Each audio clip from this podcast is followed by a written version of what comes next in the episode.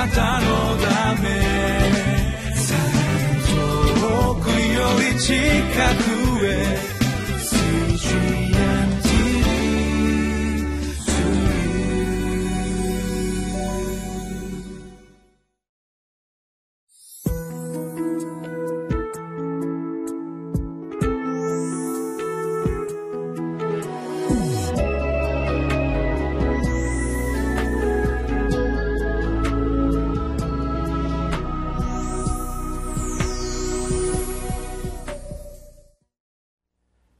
皆さんこんにちは。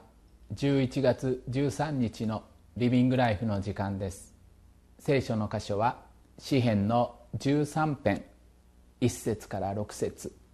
タイトルは「魂の暗い夜も主の愛を歌います」聖書の中に私たちの心が表されています。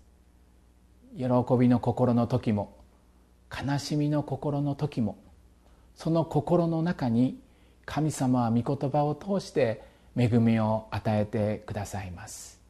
今日も一緒に聖書の言葉から慰めの言葉を聞きたいと思います。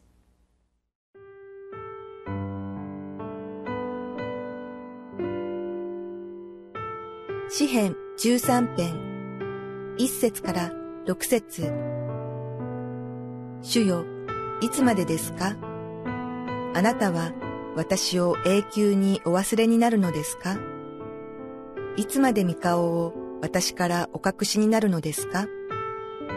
いつまで私は自分の魂の内で思い計らなければならないのでしょう。私の心には一日中悲しみがあります。いつまで敵が私の上に勝ちおごるのでしょう。私に目を注ぎ、私に答えてください。私の神、主よ。私の目を輝かせてください。私が死の眠りにつかないように、また私の敵が、俺は彼に勝ったと言わないように、私がよろめいたと言って、私の仇が喜ばないように、私はあなたの恵みにより頼みました。私の心はあなたの救いを喜びます。私は主に歌を歌います。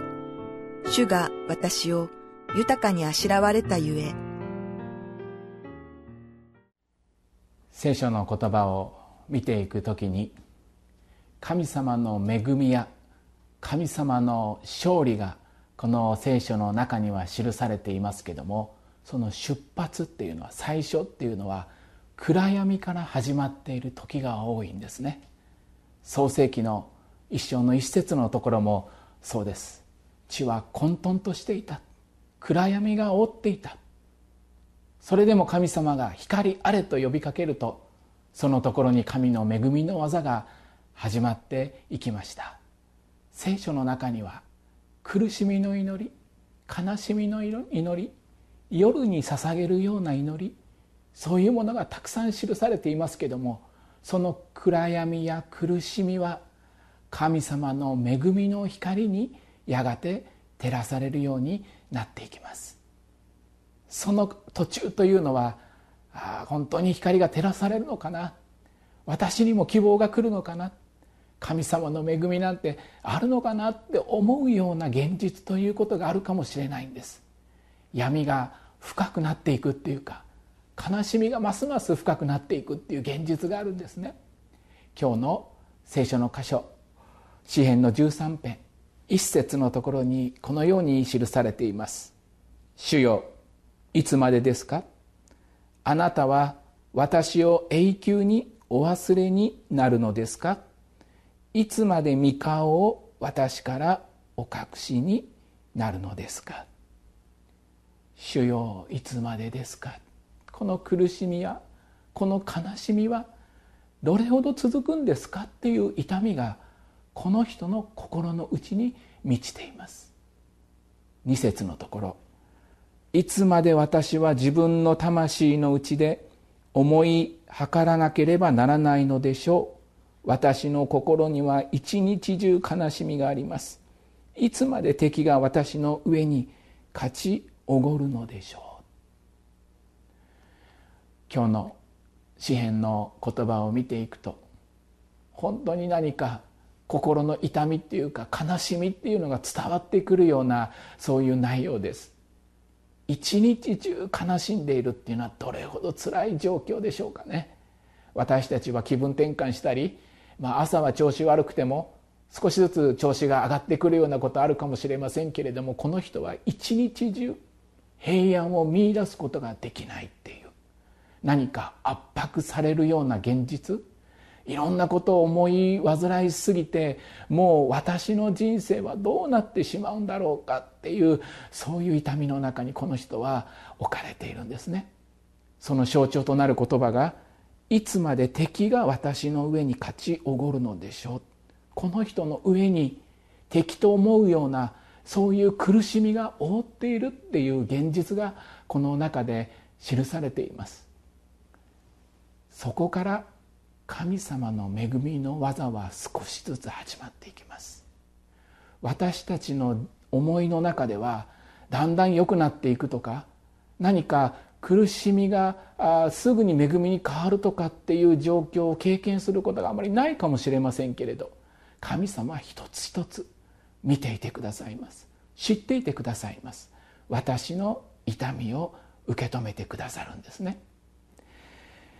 3節のところ。私に目を注ぎ私に答えてください。私の神。主よ私の目を輝かせてください。私が死の眠りにつかないように。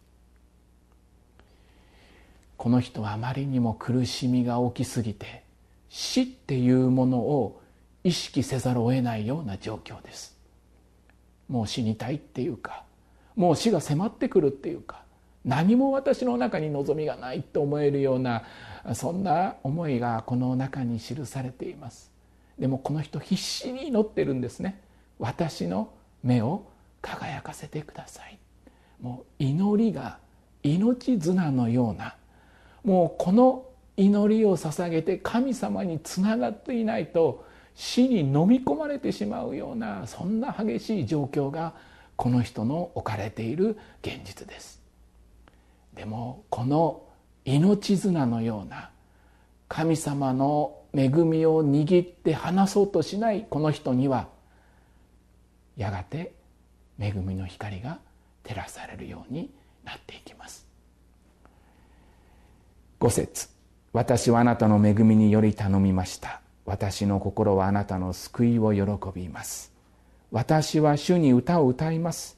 主は私を豊かにあしらわれたゆえ。あなたの恵みにより頼むっていう。や言葉を変えて言うならばよより頼むしかなかった。神様の恵みにしがみつくしかなかった。それほど大きな苦しみが自分の中に迫ってくる。でも今日の詩篇のところを見ますと一節では「主よいつまでですか?」もう一日中悲しみがありますって歌っているんですけれどもこの最後のところでは「私は主に歌を歌います」こんなに苦しかった人がなんで神様に歌を歌うように導かれていったんだろうか。これこそ神様の恵みの技なんですね。こんなに深い恵みをこの人は苦しみの中で経験していったんですね。苦しみが激しければ激しいほど主の恵みの経験は私たちの人生で豊かになります。そう考えると苦しみを経験するっていうのは決して人生の中でマイナスな出来事ではないんですね。神様のより深い恵みを経験する出来事に私たちを導いていてくださるという。苦しみや悲しみの祈りの中で神様はものすごく近くに近寄っていてくださって私たちの祈りを聞いてくださるっていう。そして私自身が次第と変えられていく。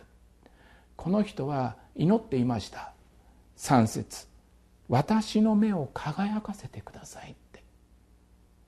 神様の恵みの光で輝かせてくださいって祈っていたとその祈りが聞かれるようにして私は主に歌を歌いますって。賛美が心の中にあふれてきたんです。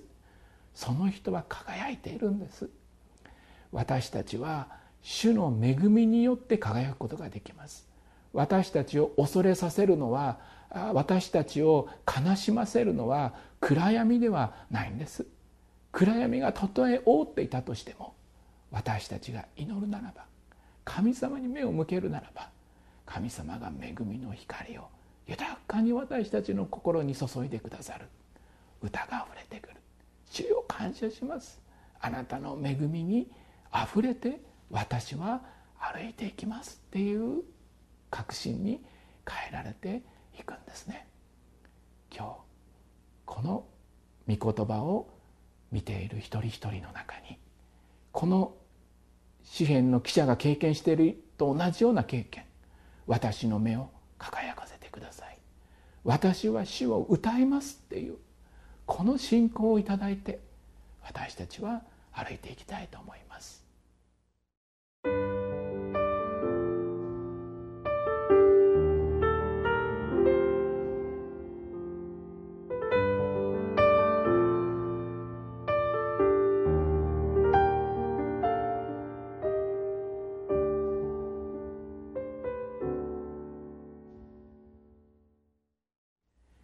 悲しみを経験している人は悲しみの人と呼ばれます。でも私たちは神様に目を向けて生きていく時にもう悲しみの人ではありません。痛みの人でもありません。主が目を輝かせて主を賛美する人に私たちを変えてくださいます。一緒にお祈りしましょう。主なる神様あなたの恵みの光を私たちに照らしてください。私の目を輝かせてください。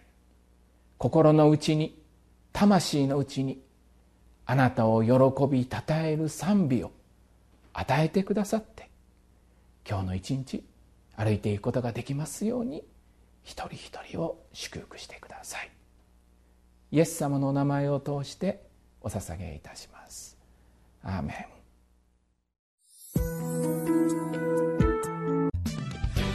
たのため。